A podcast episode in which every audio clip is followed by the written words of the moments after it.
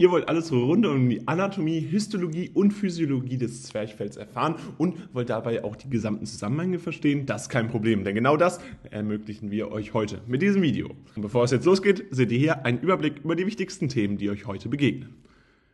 Und zuvor wollen wir uns auch noch einmal vorstellen, denn wir haben für euch einen gesamten Kurs verfasst, nämlich unseren Kurs rund um das Zwerchfell, der Kurs für Medizinerinnen mit Texten und Lernkarten, Zusammenfassungen für das schnelle Lernen und natürlich auch Videos zum Wiederholen. Also alles, was ihr für das Physikum oder für eure nächste Klausur braucht. Und deswegen wollen wir euch natürlich auch unterstützen. Und ihr bekommt den Code WELCOME und da bekommt ihr 20% auf alles in unserem Shop. Außerdem sind jetzt unsere Kurse in einem gesamten äh, Paket für das Physikum zusammengefasst. Ein Abo, wo ihr alles monatlich zur Verfügung bekommt und immer neue Informationen rund um Anatomie, Histologie, Physiologie, aber auch die Biochemie bekommt. Also checkt das gerne aus und dann sehen wir uns auf unserer Website. Und jetzt geht es erstmal los mit dem Video. Gucken wir uns zunächst die Anatomie des Zwerchfells an. Von allen Muskeln des Körpers ist das Zwerchfell zweifellos der komplexeste und komplizierteste der Anatomie. Das muss euch aber nicht abschrecken, denn letztendlich ist seine Position zwischen Brustkorb und Bauch und die Tatsache, dass eines seiner Enden, Ursprung oder Ansatz in diesem Fall äh, weniger wichtig, völlig beweglich ist, ohne einen stabilen Fixpunkt zu haben. Wie fast alle Muskeln des Körpers macht das ihn sehr komplex. Natürlich, ihr wisst es schon generell, ist die Anatomie von verschiedenen Organen, von verschiedenen Strukturen nicht immer einfach. Jedoch seht ihr auch, dass hier die Anatomie des Zwerchfells eine besondere Komplexität hat und dabei insbesondere dies aus der Bewegung der, des Zwerchfells emporwächst. Dabei ist es so, dass der, das Zwerchfell schierförmig ist und liegt quer zur Körperlängsachse Achse und bildet eine Trennung zwischen der Brust und der Bauchhöhle.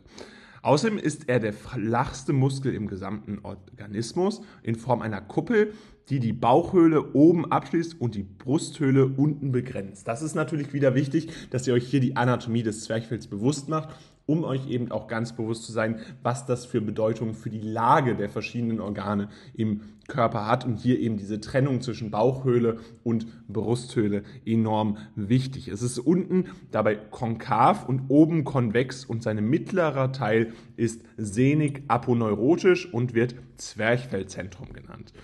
Und um ihn herum befinden sich die Muskelbänder. Dieses Zwerchfellzentrum ist dabei ein fibröser Teil, der auch der Ort ist, durch den die Hohlvene auf der einen Seite und die Speiseröhre auf der anderen Seite entsprechend kreuzt. Das heißt, da sehen wir schon, wir haben ganz verschiedene kreuzende Strukturen, die hier natürlich eine enorme Bedeutung haben, insbesondere erneut für die Lage des Zwerchfells. Vorne ist der das Zwerchfell dabei höher als hinten, da die vorderen Rippen viel höher sind als die hinteren Rippen. Sein Knoten ist dabei nicht regelmäßig und steigt mehr auf der linken Seite ab. Es ist dabei gerippt und asymmetrisch. Das ist eine ganz wichtige Sache, denn wir haben ja häufig Strukturen, die symmetrisch sind. Hier ist es tatsächlich eine asymmetrische Struktur.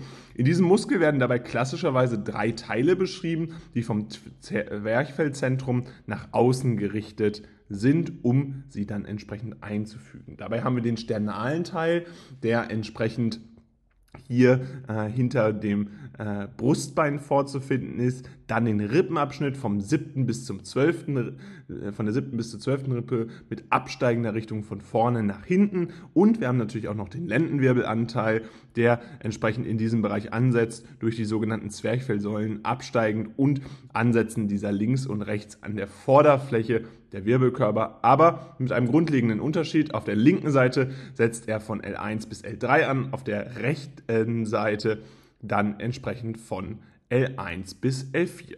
Das Zwerchfell wird dabei in seinem Zwerchfellzentrum von der Vena cava um von Ösophagos am Hiatus Ösophageus gekreuzt, aber es bietet auch auf der Ebene der Trennung der Pfeiler an seinem lumbalen Ansatz eine weitere Öffnung, durch die die Aorta kreuzt und eben auch absteigt. Andere ihn kreuzende Strukturen sind dabei der Sympathikus, das Lymphsystem und der Vagusnerv. Oben ist er einerseits mit den Lungen durch die Pleura und andererseits mit dem Herzen verbunden, das durch die Erweiterung des Perikards dann mit dem oberen Teil der Zwerchfellkuppel verbunden ist. Darüber hinaus ist es natürlich auch noch mit dem unteren Teil des hinteren Mediastinums verwandt, das die Aorta, die Speiseröhre, den Ductus thoracicus, die asplanischen Nerven sowie aber auch die thorakalen sympathischen Stämme und die Vena azygos enthält. Und damit fassen wir euch das Wichtigste rund um die Anatomie des Zwerchfells nochmal zusammen. Grundsätzlich ist natürlich wichtig, dass ihr euch merkt, dass es ein komplexer Muskel ist und der insbesondere durch deine, seine Bewegung immer wieder äh, seine Lage ändern kann. Dabei ist er grundsätzlich der flachste Muskel im gesamten Organismus in Form einer Kuppel, die dann die Bauchhöhle oben abschließt und die Brusthöhle unten begrenzt und damit eine äh, entsprechende Trennung dieser beiden Höhlen vornimmt. Oben ist er einerseits mit der Lunge durch die Pleura und andererseits mit dem Herzen verbunden, das dann durch die Erweiterung des Perikards mit dem oberen Teil der Zwerchfellkuppel verbunden ist und damit eben diese besondere anatomische Lage auch entwächst. Schauen wir uns nun die Histologie des Zwerchfells an und dabei ist ganz klar, dass das Zwerchfell dabei aus verschiedenen motorischen Einheiten besteht. Das Zwerchfell besteht aus zahlreichen motorischen Einheiten. Jeder von ihnen enthält hunderte von Fasern eines der drei klassischen Typen. Und da kennen wir ja 1, 1a und 2b. Aufgrund ihrer metabolischen und funktionellen Eigenschaften zeichnen sich Typ 1 Fasern dabei durch eine langsame Oxidation von Glucose und einer großen äh, Widerstandsfähigkeit gegen Ermüdung aus. Das ist insbesondere wichtig, wenn wir uns dann die Funktion genauer angucken. Fasern des Typs 1a zeigen dabei eine schnelle oxidative Glykolyse auf und sind ermüdungsbeständig. Das Zwerchfell gesunder Erwachsener enthält dabei etwa 80% Ermüdungs, äh, ermüdungsresistente Nerven, 55 vom Typ 1, 25% vom Typ äh, 2a im Vergleich zu 40% der Gliedmaßenmuskulatur. Das heißt, da haben wir einen enormen Unterschied. Darüber hinaus haben die Fasern des Zwerchfells einen höheren myokardialen Anteil als der gleiche Faserntyp in den Gliedmaßen. Muskeln. Mehr als ein einfacher histologischer Unterschied bestimmt der Fasertyp den Bereich möglicher kontraktiler Reaktionen. Muskeln mit einem hohen Anteil an Typ 1 Fasern sind dabei besser für anhaltende Anstrengungen mit geringerer Intensität gerüstet, während diejenigen mit einer, einem überwiegenden Anteil an Typ 2 Fasern optimal für hochleistungsfähige, aber kurzzeitige Arbeit geeignet sind. In der Atemmuskulatur werden diese beiden Eigenschaften dann kombiniert und ermöglichten die Ermüdungsresistenz, die für lebenslange Mobilisierung des aktuellen Volumens sowie die Ausführung von Aktivitäten mit hoher Anforderung wie Beatmung während des Trainings, Seufzen oder eben auch Husten erforderlich ist. Der Anteil jedes Fasertyps ist in einem Muskel natürlich dynamisch, da er sich als Reaktion auf verschiedene Faktoren ändern kann. Dazu gehören beispielsweise das Alter, aber auch die proteokalorische Ernährungszustände, körperliches Training und natürlich auch die chronische Auslastung und Überlastung, nämlich mechanisch oder ventilatorisch des Atmungssystems. Andererseits unterscheidet sich das Zwerchfell funktionell von anderen Muskeln dadurch, dass es sich eher unter restriktiven Atemwege und elastischen Brustwand und Lunge Belastung als unter Trägheitskräften dann entsprechend zusammenzieht. Dabei haben wir auch noch äh, wichtige subzelluläre Strukturen des äh, Zwerchfells, und zwar das Sakrolem. Es ist die Zellmembran jeder seiner Muskelfasern. Er besteht dabei, äh, es besteht dabei aus der eigentlichen Zellmembran, der sogenannten Plasmamembran und einer dünnen Schicht aus Polysaccharidmaterial, die dann die Kapillaren umgibt. An den Enden der Muskelfasern setzt sich dann das Sakrolem mit den Sehnenbündeln fort, die in den Knochen dann entsprechend einführen.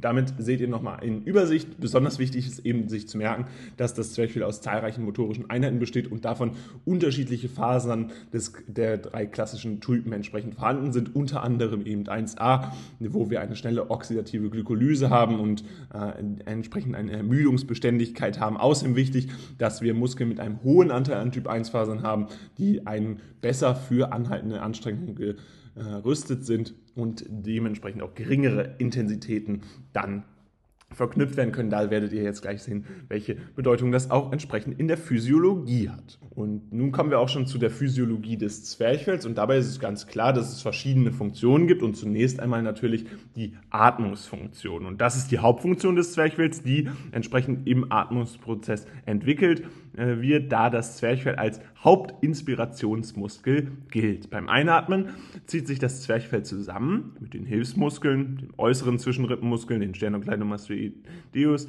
und dem Scalenusmuskel äh, zusammen und senkt sich dann, während es den Brustkorb erweitert und so in der Luft in die Lunge eindringen lässt. Wenn sich die, das Zwerchfell dann entspannt, verlässt es äh, die Luft dank des erzeugten elastischen Rückstoßes passiv die Lunge und damit wird eben die Atmungsfunktion entsprechend ermöglicht. In seiner Auf- und Abwechselbewegung des Kolbens drückt er rhythmisch und sanft auf die Baucheingeweide und fördert so die peristaltische Bewegung und die Verdauungsfunktion im Allgemeinen. Also eine weitere Funktion des Zwerchfells ist hier die Verdauungs- und gastroösophageale Funktion und dies wird insbesondere eben aus Funktion auf die Peristaltik äh, der verschiedenen Organe im Gastrointestinaltrakt dann ermöglicht. Auch die gastroösophagealen Funktionen ist wiederum relevant, da der äh, Kuralet-Anteil des Zwerchfells den gastroösophagealen Reflux verhindert und in andere wichtige Prozesse wie Auswurf, Erbrechen, Schlucken, Wasser lassen und aber auch Stuhlgang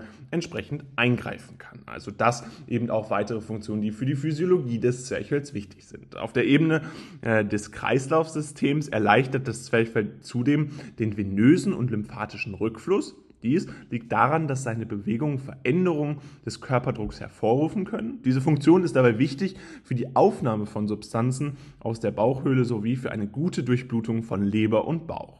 Zudem gibt es eine Haltungsfunktion. Die Aktivität des Zwerchfells ist aufgrund seiner Lage und seiner Ansatzzonen in der Körpermitte sowie auch seiner isolierten Kontraktion, die nachweislich Haltungsänderungen hervorrufen, von grundlegender Bedeutung für die Aufrechterhaltung der Körperhaltung und Änderung der Körperposition über die Lage, in der wir uns befinden. Also hier auch eine weitere physiologische äh, Funktion, die einerseits natürlich mit dem Kreislaufsystem zu tun hat, aber eben andererseits auch mit der Aufrechterhaltung des gesamten Körpers. Und dabei gibt es natürlich auch eine emotionale und Wahrnehmungsfunktion. Einige Emotionen wie beispielsweise Traurigkeit, Angst oder Stress können die Aktivität des Zwerchfells oder die ordnungsgemäßen Funktionen des Zwerchfells beeinflussen. Diese Emotionen wiederum können dann zu Veränderungen in der Schmerz Schmerzwahrnehmung führen. Es wird vermutet, dass das Zwerchfell nach tiefer Einatmung, also maximaler Senkung einen Einfluss auf die Abnahme der Schmerzwahrnehmung haben könnte, aufgrund der Aktivierung der Baurezeptoren, die auf Dehnung reagieren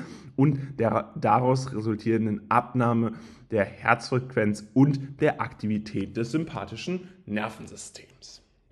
Und damit fassen wir euch das Wichtigste rund um die Physiologie des Zwerchfells zusammen. Und da ist natürlich insbesondere die Hauptfunktion des Zwerchfells eben hervorzuheben. Der Atmungsprozess als wichtigster Inspirationsmuskel, als Hauptinspirationsmuskel arbeitet er dann mit den verschiedenen anderen Inspirationsmuskeln zusammen, um eben diese Funktion aufrechtzuerhalten. Auch durch diese Auf- und Abwärtsbewegung kommen natürlich weitere Funktionen zustande, nämlich insbesondere die Verdauungsfunktion, wo äh, entsprechend das Zwerchfell properistaltisch wirken kann und auf der Ebene des Kreislaufsystems Systems erleichtert das Zwerchfell so auch den venösen und lymphatischen Rückschluss. Und damit soll es auch schon gewesen sein mit diesem Video. Wir hoffen, es hat euch gefallen und ihr konntet einiges lernen. Falls dem so sein sollte, könnt ihr jetzt gerne ein Abo da lassen und unseren Kanal natürlich auch mit einem Like freuen. Ansonsten würden wir uns riesig freuen, wenn ihr auch unsere Kurse auscheckt, nämlich runter, rund um das Zwerchfell, aber auch rund um alle Sachen, die ihr fürs Physikum braucht. Unter anderem jetzt im Abo. Also checkt es gerne aus. Mit dem Code Welcome bekommt ihr dort 20% auf alles. Also, dann sehen wir uns ganz bald im Shop und